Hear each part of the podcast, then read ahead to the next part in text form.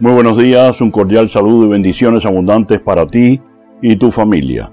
Soy el diácono Orlando Fernández Guerra del Arzobispado de La Habana, en Cuba, y esto es Hablemos del Libro. Los creyentes nos encontramos hoy con el hecho de que existe una lista o canon de libros sagrados que nos viene dada por la tradición y refrendada por la autoridad de la Iglesia.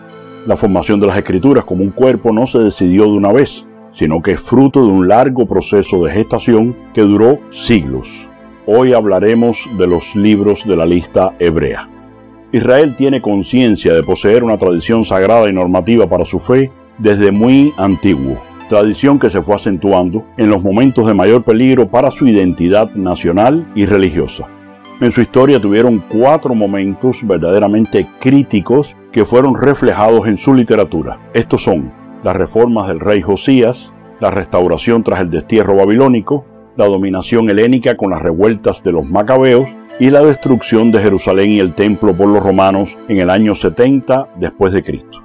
Después de cada amarga experiencia, Israel releía sus tradiciones religiosas buscando un sentido para el sufrimiento. Esto producía un reajuste en su teología que más tarde dio origen a nuevos libros.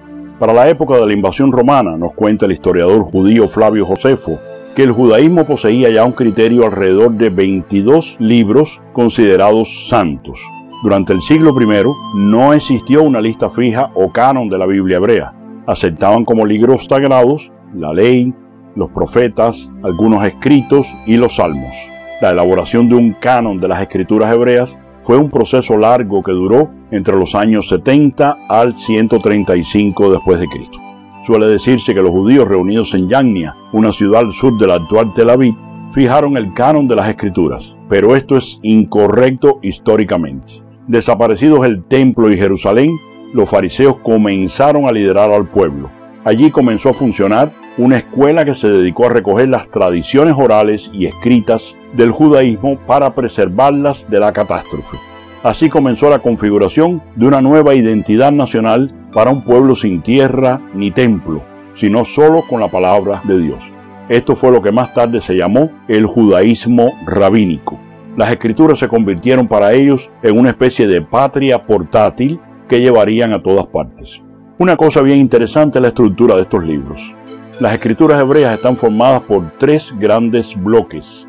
El primero lo llaman HaTorah, es decir, la ley, y está compuesto por los cinco libros más importantes del judaísmo. Estos son Génesis, Éxodo, Levítico, Números y Deuteronomio.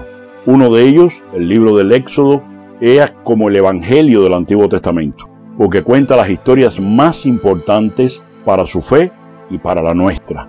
La promesa hecha a Abraham la liberación de la esclavitud de Egipto y la alianza liderada por Moisés, la entrada en la tierra prometida bajo el liderazgo de Josué, entre otras. Contienen además todo el código legal, religioso y moral de Israel, así como todas las normas relativas al culto y al sacerdocio.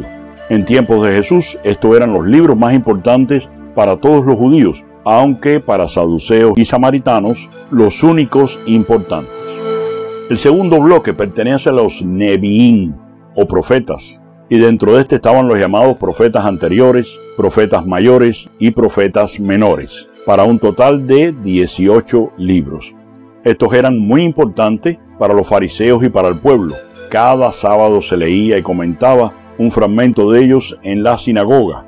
Conocemos el relato del evangelista Lucas, donde Jesús lee al profeta Isaías en la sinagoga de su pueblo. El tercer bloque lo llamaban los Ketubín o escritos, un conjunto de 23 libros dentro de los cuales estaban lo que nosotros llamamos literatura poética, sapiencial e histórica.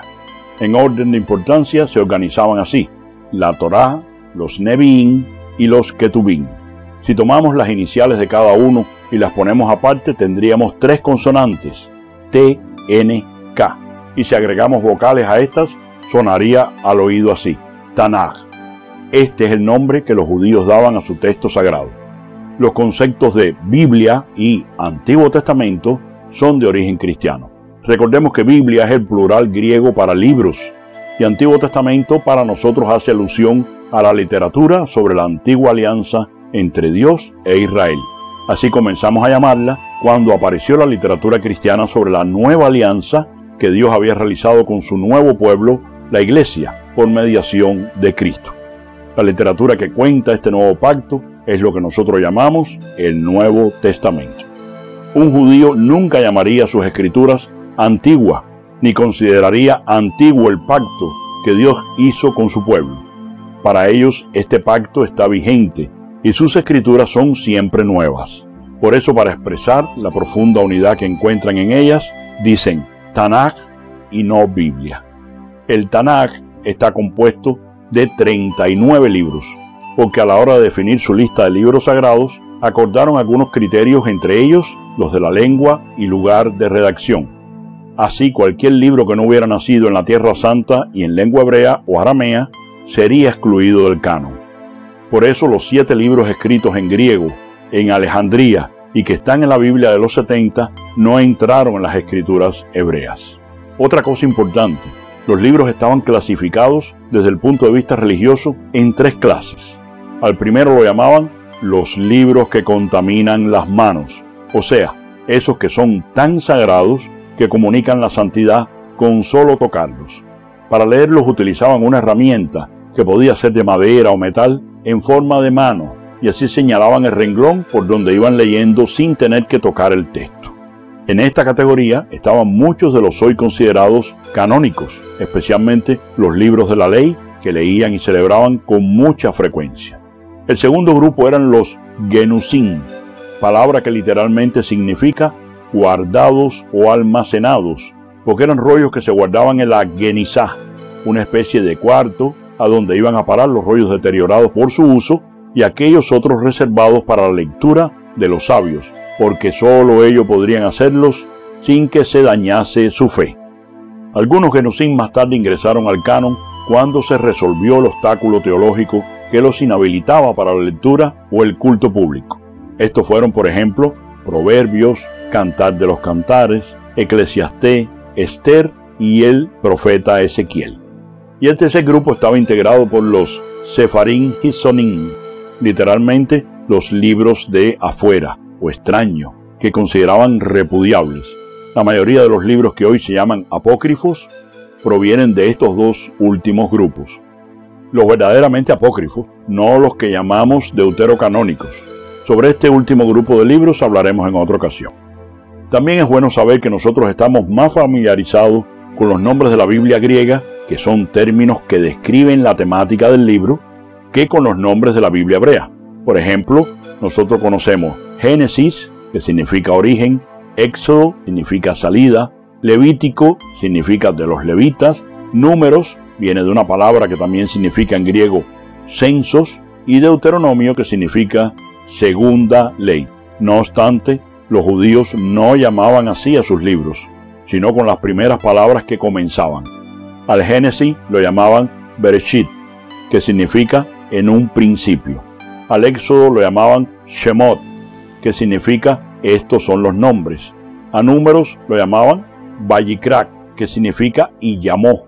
Al Levítico lo llaman Bemidbar, que significa en el desierto. Y a Deuteronomio lo llaman El de Barín, que significa estas son las palabras y así sucesivamente con todos los libros.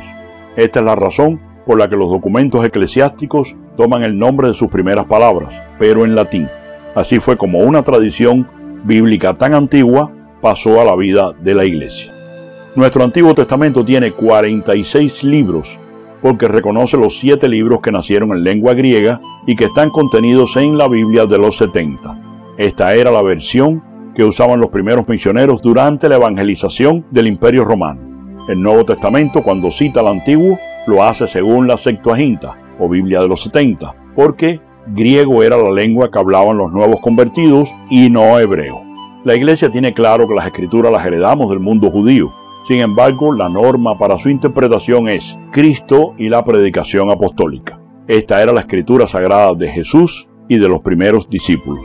A medida que se leían las comunidades pospascuales, se aclaraba cómo ella era anuncio y promesa de lo que acababa de cumplirse en Cristo. Con esto cierro este capítulo, nos volvemos a encontrar el próximo domingo para seguir hablando de la Biblia, este maravilloso libro que fundamenta nuestra esperanza y que nos enamora al leerlo con fe.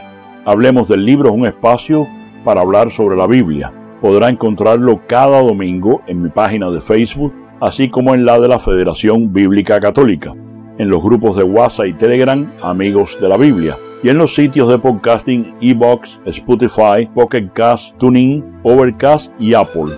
Si todavía no te has suscrito, ¿qué esperas para unirte? Estoy esperando por ti. Ayúdame a servirte mejor y que Dios te bendiga a ti y a tu familia.